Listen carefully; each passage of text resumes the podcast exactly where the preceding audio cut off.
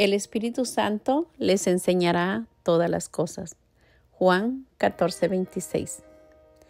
Y aún me quedo atónita cuando recuerdo la entrevista que Lilia Calderón, una periodista afrocolombiana de Univisión, le hizo a Christopher Barker, un reconocido líder del grupo supremacista blanco Ku Klux Klan.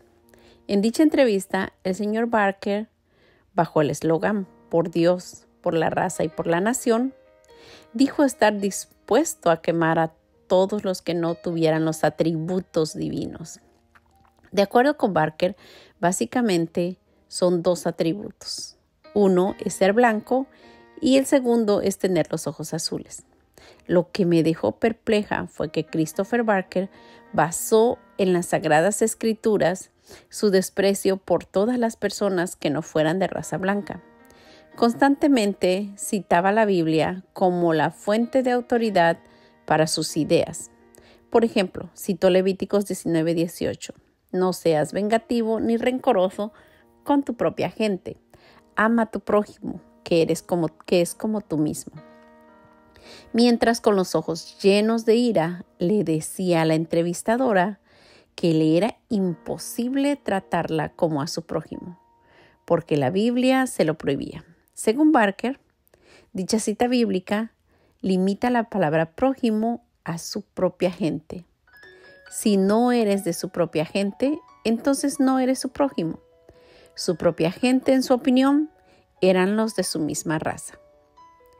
Según la Biblia, mi prójimo es todo lo que no sea yo, sin importar quién sea, qué haga y de dónde venga y vemos un ejemplo en Lucas 10, 25 al 37. Curiosamente, la misma palabra hebrea que se traduce como prójimo también alude a mi adversario.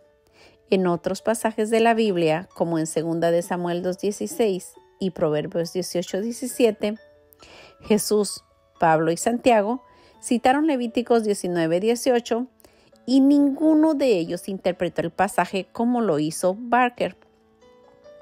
En realidad, para vivir lo que dice Levíticos 19, 18, necesitamos algo más que simplemente leer.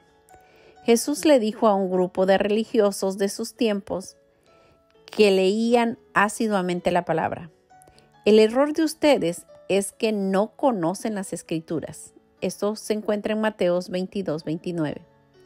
Si queremos leer y aplicar la Biblia de manera correcta, tenemos que dejar que esta maravillosa y grandísima promesa sea una realidad en nuestra vida. El Espíritu Santo les enseñará todas las cosas. Primera de Juan 14, 26. En Juan 16, 13 Jesús agrega que el Espíritu Santo nos guiará a toda verdad. Cada vez que nos sentemos a leer la Biblia, hemos de estar dispuestos a ser instruidos por el Maestro Celestial, como el salmista, deberíamos orar. Encamíname en tu verdad y enséñame. Salmos 25.5. Si lo hacemos, amaremos a Barker, pero repudiaremos sus enseñanzas. Que el Señor nos bendiga.